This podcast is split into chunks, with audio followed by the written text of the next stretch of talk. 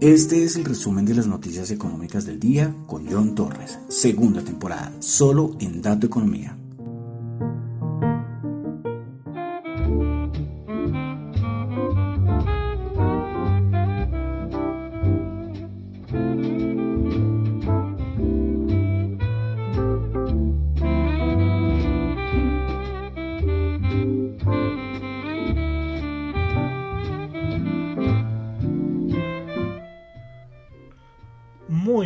Noches a todos, son las 8.04 de la noche de hoy jueves 15 de diciembre del año 2022. Mi nombre es John Torres y este es el resumen de las noticias económicas. Un poco cansado, de verdad, no sé, esta semana ha sido movida por todos lados, asuntos personales, el mercado, sabíamos que esta semana iba a ser movidita, pero tanto, uf, uf, uf, y todavía queda, todavía queda mañana viernes, ¿no? Pero bueno, bueno, entonces ya jueves 15 de diciembre, 8.04 de la noche, y ese es el resumen de las noticias económicas. Quiero saludar a los que me están escuchando en vivo en Radio Dato Economía, tanto en la aplicación de Ceno Radio como en la web Saludo a los que me escuchan en el podcast en cualquier plataforma donde me encuentren. En Spotify, ahí pueden calificarme. Muchísimas gracias que me escuchan ahí, pero bien calificación. En Apple Podcast, en Google Podcast, en Fontaine, bueno, y en todas las aplicaciones de podcast donde ahí está el resumen de las noticias económicas. Un saludo para todos y de nuevo muchas gracias por escuchar el programa. Y bueno, vamos a empezar con el resumen de las noticias económicas recordando que lo que yo comento acá no es para nada ninguna recomendación de inversión, son solamente opiniones personales. Bueno, comenzamos. Comenzamos con Asia. Datos, datos macro en China. Producción industrial china del mes de noviembre se esperaba 3.5 el dato interanual y quedó en 2.2% y una bajada importante si lo comparamos con el dato del mes anterior que fue 5%. Venta minoristas anterior menos 0.5 y ¿saben cuánto queda? En menos 5.9%. Esto, bueno, no nos tiene que sorprender porque recordemos todo lo que pasó en noviembre, lo que ha pasado en China con todas las restricciones, las políticas de COVID-0, entonces los datos macroeconómicos pues reflejan la, realidad. Por eso vuelvo a repetir que es que eh, todas esas políticas eh, de COVID-0 lo que van a sacrificar es mucho crecimiento económico. Eh, me acordé de una cosita de China que no la tenía que anotar, me acabo de acordar, y es que la idea de China es que tiene que ir poco a poco liberando, bueno, liberando no, eh, quitando restricciones por el COVID. Pero según un estudio de Hong Kong, eh, que si China quita esas restricciones, podrían morir un millón de personas por el COVID. Acá, yo no sé, acá hay algo que hay algo raro aquí con lo de con lo de China. Me acuerdo, no sé, hace hace varios meses alguien decía que es que la vacuna de Sinovac, creo que era la vacuna china, que no era muy efectiva frente a las nuevas variantes. Entonces, claro, China creo que le aplicaron solo la vacuna china. Precisamente esos días China estaba tratando de, de cuadrar con, con Estados Unidos para el envío de algunas vacunas de Pfizer. Bueno, ahí, hay algunas cositas que hay que analizar, pero los datos macro que acabamos de leer no son, no son para nada alentadores. Eh, pero JP Morgan, hablando de la economía china, elevó la previsión de crecimiento del Producto Interno Bruto de China para el 2023 y la elevó al 4,3% interanual. Y la elevó por la anterior estimación de JP Morgan de la economía china era el 4%. Es que claro, dicen que si vuelve a regularizarse toda la economía china, pues lógicamente va a tener un empujón hacia arriba muy fuerte. Dejamos China, vámonos a Japón, donde tuvimos el PMI manufacturero, el del G Bank, 48.8, anterior 49 y el de servicios 51.7, anterior 50.3. Aquí me sorprende un poco, es que este dato salió hace poco porque, porque tan pronto, no sé, es que todavía esto debería salir como el 20 y pico. Bueno, pero entonces el PMI manufacturero en zona de contracción, mientras que el de servicios, pues bueno, respiran 51.7. Bueno, vamos a pasar a Europa, donde tuvimos dato de inflación en Francia, 6.2%, el dato interanual. Eh, bueno, el anual no tengo, el, el esperado, el estimado no lo tengo. Vámonos al Reino Unido donde tuvimos la confianza del consumidor. En el Reino Unido se esperaba menos 43, anterior menos 44 y bueno, mejoró una gotita, quedó en menos 42. Bueno, Banco Central, recuerden que esa semana teníamos bancos centrales, pues el banco el Banco Central de Inglaterra pues aumentó en 50 puntos básicos, como esperaba el mercado al 3.5 las tasas de interés. La votación estuvo 6 a 3 los votos a favor de los 50 puntos básicos. Y pasamos al Banco Central Europeo, donde también hubo decisión de tasas de interés, aumento de 50 puntos básicos en la tasa de interés. Bueno, eh, pues ahí no hubo tanto problema, el problema después, porque siempre, como así como la Reserva Federal sale un comunicado y en la media hora hay rueda de prensa. Pues Christine Lagarde hoy estaba, no sé qué le pasa a Christine Lagarde hoy. Muchos la catalogan como, y muchos analistas a nivel mundial dicen que fue eh, casi igual de dura que en las épocas de Draghi, de Mario Draghi, y que a nivel de Christine Lagarde, lo que lleva al cargo del Banco Central Europeo, que ha sido la rueda de prensa más agresiva, más agresiva que se ha visto. Bueno, eh, ¿qué dijo? Vamos a rescatar cositas que dijo Christine Lagarde. Dijo que hay muchos riesgos de que la inflación se mantenga al alza. Eh, que ellos siguen teniendo la medida de la inflación subyacente alrededor del 2%.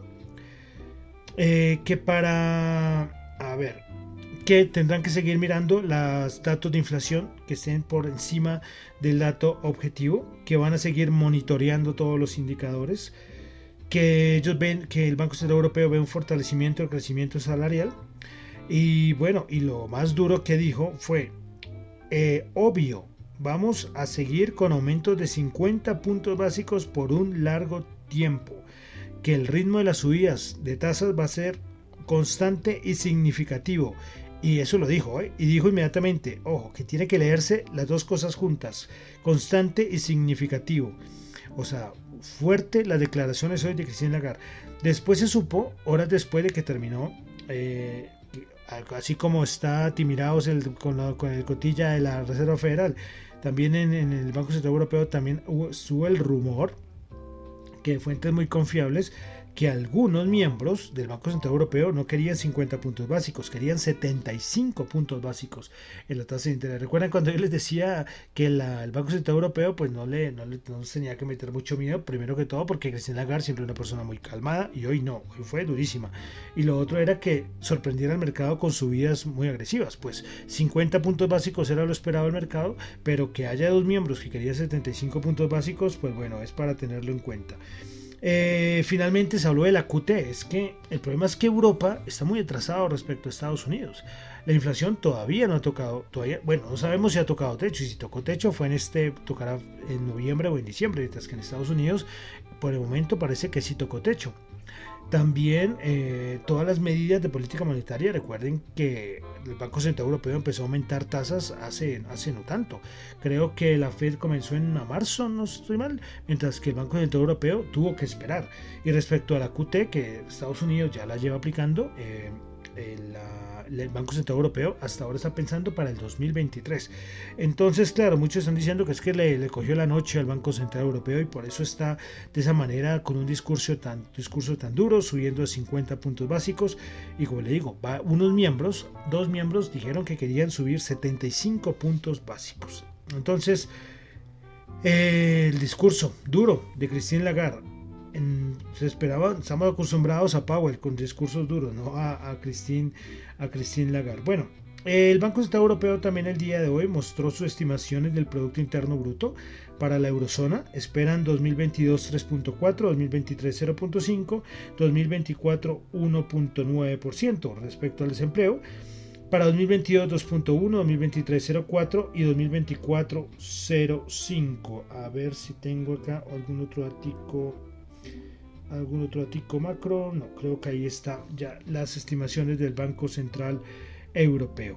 Y para terminar con Europa, JP Morgan, después de la conferencia, la charla de Christine Lagarde, dijo que eleva el pronóstico de la tasa terminal del Banco Central Europeo al 3,75 desde el 3% que era su anterior estimación. Entonces, bueno, movimiento importante que hubo hoy por parte del Banco Central Europeo. Dejamos Europa, vamos a Estados Unidos. Datos, subsidios de desempleo. Dato semanal, se esperaban 232 mil, quedó en 211 mil, anterior 230 mil, bajó. Los continuos esperaba 1.674.000, anterior 1.671.000 y quedó en 1.671.000. Más datos macro en Estados Unidos, ventas minoristas. Se esperaba menos 0,2, anterior 1,3 y quedó en menos 0,6%, el peor, el peor en más de un año, el peor dato de ventas minoristas. El Empire, el, dato de índice de manufactura de la Fed de Nueva York se esperaba menos 1 y ¿saben en cuánto quedó? En menos 11.2. Producción industrial, dato mensual en Estados Unidos se esperaba 0, anterior menos 0.1 y quedó en menos 0.2%. Todos los datos macro que salieron hoy, excepto uno, que fue el que acabamos de leer de subsidios de desempleo, todos salieron malos, pero malos y es que no solamente malos, el peor en un año o el peor en dos años, ¿sí? Pero el problema es ese bendito dato de empleo. Eh, sí, que no, que el empleo, bueno, que tiene que darnos luces, que es lo que está esperando la, Reserva Federal, ¿no? Bueno, respecto a lo que pasó ayer, Reserva Federal, eh, hoy el economista en jefe de Morgan Stanley dijo que espera que la Reserva Federal aumente las tasas de interés 25 puntos básicos en febrero y luego se detenga y que Morgan Stanley, bueno, él ve, que el economista en jefe de Morgan Stanley, dice que ve un posible recorte de tasas para diciembre del 2023. Bueno, eh, eh, hay una, eh, es, que, es que no tengo acá el Twitter, es otro analista que es muy bueno, creo que ese es analista cuantitativo, pero es un analista de mercado, creo que es Bespoke, si no estoy mal. Pues, no tengo acá, lastimosamente no tengo acá el tweet. Dijo, nombró algo que está, él estaba viendo la CNBC eh, y dijo, y que alguien que estaba entrevistándolo, hablando de la Reserva Federal, dijo, si Powell quiere provocar una recesión, puede hacerlo. Inmediatamente a este le salió una, una pregunta muy, o sea, muy sensata. Dijo, ¿debería una persona no elegida por los ciudadanos tener este tipo de poder? Me pareció genial la reflexión. Claro, recuerden que ayer les estaba diciendo que la Reserva Federal de cierta manera quiere inducir una recesión y quiere que la gente pierda el trabajo. O sea, es una cosa un poco, un poco loca. ¿sí? Y, que la, y que así, de todas maneras, esto ayudaría a controlar la inflación. Pero claro, es que una recesión, pues claro, aquí uno puede hablar en términos económicos y decir, ah, la recesión va a durar unos meses, dos meses, sí, pero el problema es que va a haber gente que, que va a perder su empleo. Entonces me pareció muy sensato esta, esta pregunta que, que, hizo este analista. ¿Debería una persona que no es elegida por... No, no se elegía en voto, eh, tener este tipo de poder de provocar una recesión. Sí, creo que se le está criticando mucho a Powell por lo que dijo el día de ayer. Bueno, y para finalizar Estados Unidos, la Fed de Atlanta actualizó su dato de Producto Interno Bruto para el cuarto trimestre, anterior 3.2 y lo ubicó en 2.8%. Dejamos Estados Unidos, vamos a pasar a la parte de Latinoamérica. Hoy la CEPAL dio sus datos de pronósticos de las economías, de varias economías latinoamericanas. Bueno, eh, colocó eh, de crecimiento Venezuela 12%, Panamá 8,4%, Colombia 8%, fueron las, de, las que mejor salieron en estos pronósticos de la, de la CEPAL. Eh, la CEPAL de todas maneras indica que puede haber una fuerte desaceleración en 2023 la colocan a nivel de 2023 que la economía de la región crecería el 1,3% y Colombia estaría en el 1,5%. Bueno, más cositas, vamos a Latinoamérica, pero vamos a Latinoamérica, no, vamos a México, donde el Banco Central de México, o también hubo reunión del Banco Central de México, subió las tasas de interés eh, al 10,5% como lo esperaba el mercado. Pasamos a Colombia y hoy tuvimos el dato muy importante del salario salario mínimo y es que hoy los empresarios y los trabajadores llegaron a un acuerdo y el próximo año el salario mínimo subirá al 16% y quedará en 1.160.000 pesos. Eh, ahí también, bueno, ya ese es el dato importante, ¿no? Y se pusieron de acuerdo, porque si no, podía el presidente Petro, bueno, el presidente Petro creo que era por decreto, podía haberlo colocado si no llegaban a ningún acuerdo.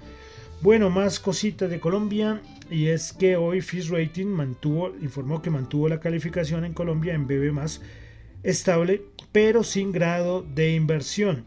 eh, esto sabía, bueno, se estaba viendo desde hace ya varias semanas. Eh, Colombia entonces cerrará el año sin modificaciones en su calificación crediticia. Y bueno, eh, pues Fish dice que mantiene la calificación de Colombia favorecida en parte por los fundamentos crediticios estables y la agenda de reformas que adelanta el actual gobierno. Entonces, bueno, veremos a ver cuándo recuperaremos el, el grado de inversión y el otro año que pinta durito. Entonces, vamos a ver qué pasa.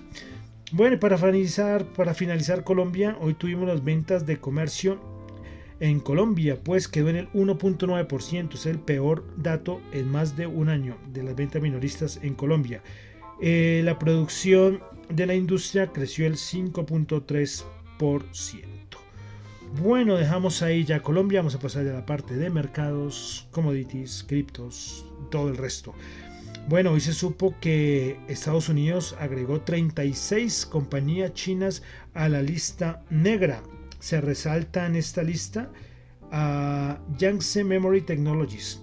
Y también a, creo que acá la tenía, mm, bueno, sí, ya Cambricon, creo que fue Cambricon, sí, entre las más entre las más conocidas de las 36 compañías chinas que Estados Unidos agregó a una lista negra. Bueno, más cositas y es que Disney anunció que Avatar 2, la película que acabaron de estrenar, ayer fue el preestreno, hoy es el estreno oficial, pues ya superó a Top Gun Maverick. Top Gun, Maverick, muy buena, eh, muy buena la película de, de Tom Cruise. Bueno, pues la superó ya a nivel internacional con 15.8 millones de dólares. Y Avatar 2 va con todo. Recuerden que la película más taquillera de la historia es Avatar 1. Que es curioso porque Avengers la, estaba, creo que alcanzó a pasarla. Y, y, lo que hizo Avatar fue reestrenar después otra vez para volver a recuperar el primer lugar. Todavía no me he visto Avatar 2, todavía no me la he visto. Ellos saben que me gusta mucho el cine, pero es que he tenido tanta cosa. Y además hay, una, hay, hay varias cosas, ¿eh? Y hay que alistarse porque la película dura 3 horas, la de Avatar 2. ¿sí? Y estoy pensándomela si me la veo en 3D o en formato normal. Eso sí, sagradamente subtitulada. ¿eh? Es que yo no me puedo ver una película, una película doblada, ¿no? subtitulada. Pero hay que prepararse. Ya saben, 3 horas dura la peli de Avatar 2. ¿sí? Pero bueno, el momento comenzó muy bien. ¿eh? 15.8 millones de dólares eh, a nivel internacional en ventas de entradas de Avatar 2, informó Disney. Bueno, más cositas, y es que Elon Musk, el anterior número uno a nivel de los más millonarios del mundo, pues vendió 3.5 billones en acciones de 3.5 billones de dólares en acciones de Tesla toda esta semana. Y es que se veía, es que se veía, bajaba y no paraba de bajar la acción de, Tesla. Es que desde diciembre creo que ha bajado como más del 20% la acción de Tesla. Pues bueno, Elon Musk vendiendo con todo. Y hablando de Tesla, pues el ARC, eh, este fondo muy conocido, pues compró 74.862 acciones de Tesla.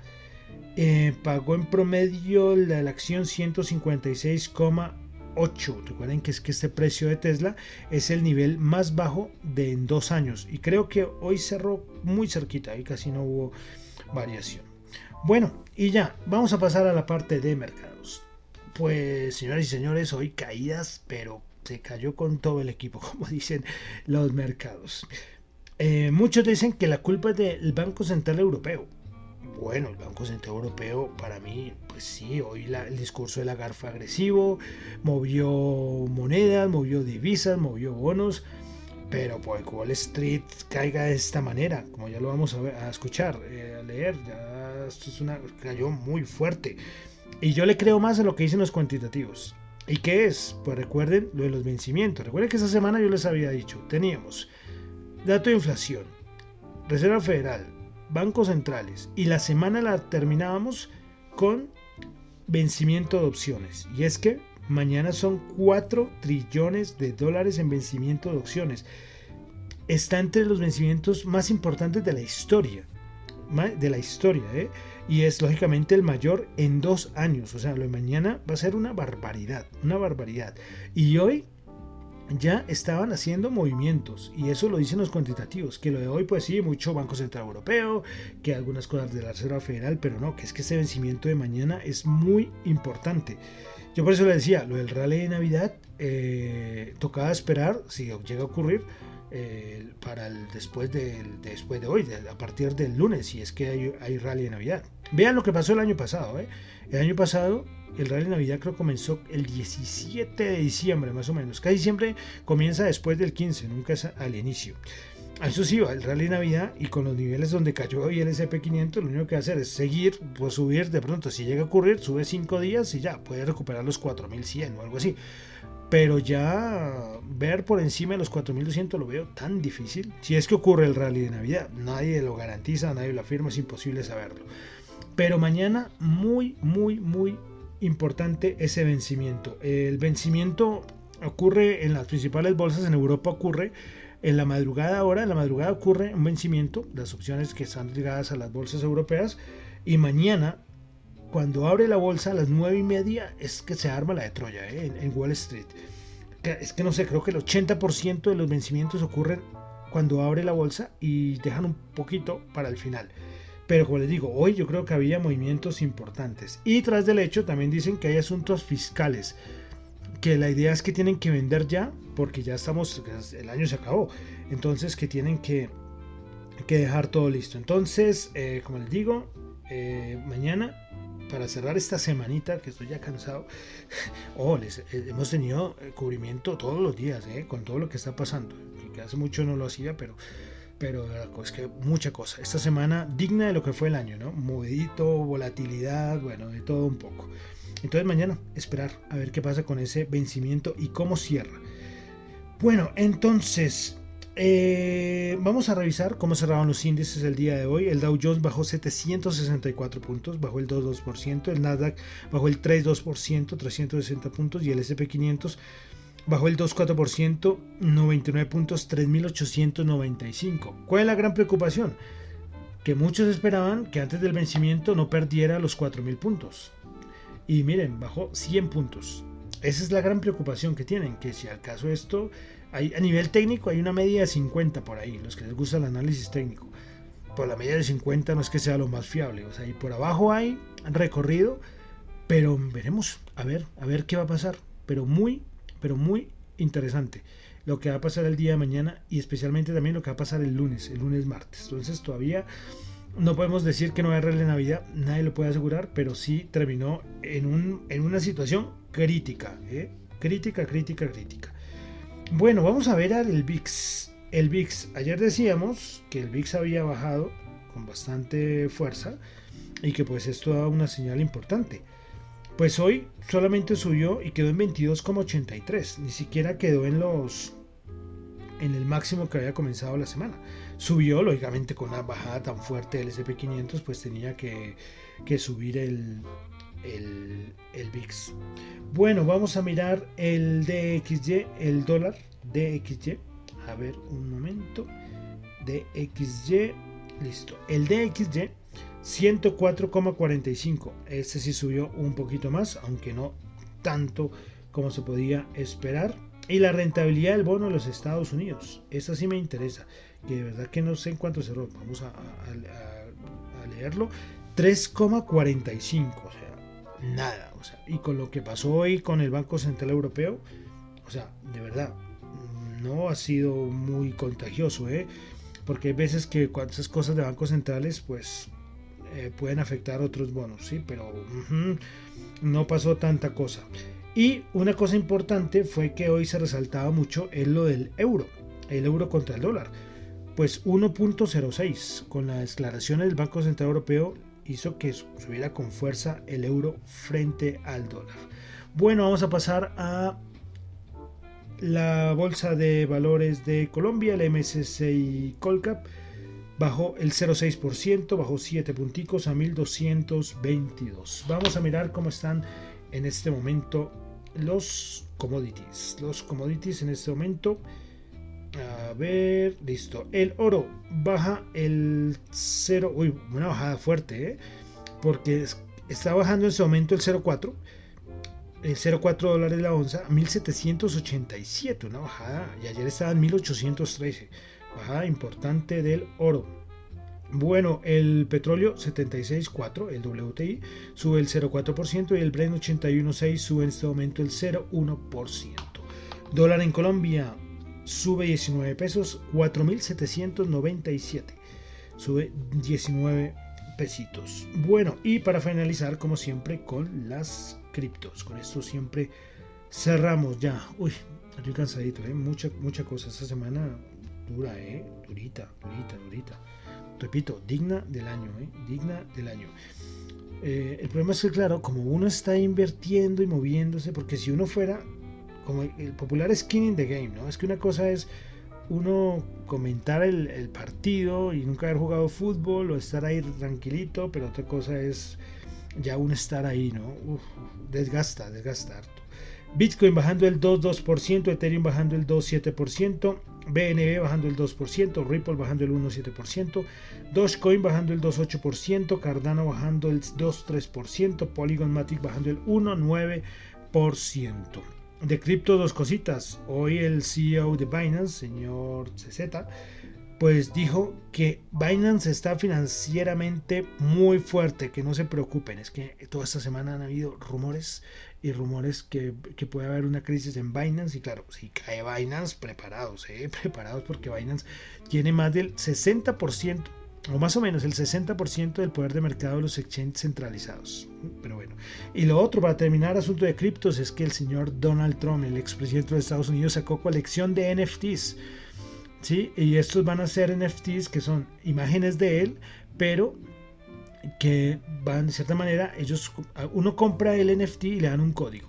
Y ese código uno lo cambia y puede salir ganador de una cena con Donald Trump, ir a jugar golf con Donald Trump, una llamada por Zoom con Donald Trump, o sea, una cosa un poco loca. Eh, bueno, a ver, qué pasa con, con esta colección de NFTs de Donald Trump. Bueno, y ya, terminamos por el día de hoy con el resumen de las noticias económicas del día jueves, recordándole que yo, lo, recordándoles que lo que yo comento acá no es para nada ninguna recomendación de inversión, son solamente opiniones personales. Mi nombre es John Torres, me encuentro en Twitter en la cuenta arroba en la cuenta arroba Dato Economía para asuntos de la emisora arroba Dato Economía R en Twitter y radio Dato arroba gmail.com.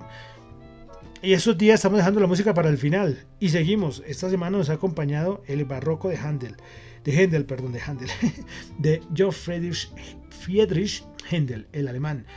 Pues bueno, seguimos con él, seguimos con él, con este gran barroco, mi barroco favorito, les repito. Bueno, de Händel vamos a escuchar eh, eh, un movimiento de una de sus, de sus obras también muy conocidas, que es eh, Music for the Royal Fireworks, ¿sí? la música para los reales, para los fuegos artificiales reales. Es, muy curiosa y, ustedes pueden buscarla en el internet, la historia, pues es que esta música eh, la, compuso Händel por encargo del el, rey Jorge II de Gran Bretaña. Y la idea es que esa música tenía que acompañar a los fuegos artificiales que tuvieron lugar en, Green Park, en Londres, en el año 1749. La idea es que se estaba celebrando el final de la guerra de sucesión austriaca y, la firma del Tratado de pero, pero ¿qué pasó? El problema es que los fuegos artificiales no resultaron tan satisfactorios como, como se esperaba. Se esperaba que los fuegos artificiales fueran muy bonitos, que la música lo acompañara, porque el problema es que había muchas construcciones de madera cerca y lo que se produjo fue un incendio histórico. Pero la música es muy recordada. Me pareció muy curiosa la historia de, esta de, de Händel. Y bueno, vamos a escuchar traducido al español como el, el regocijo, el júbilo, que es el cuarto movimiento de la música para fuegos artificiales de Händel. Entonces, con esta música de Händel cerramos por el día de hoy el resumen de las noticias económicas. Muchísimas gracias.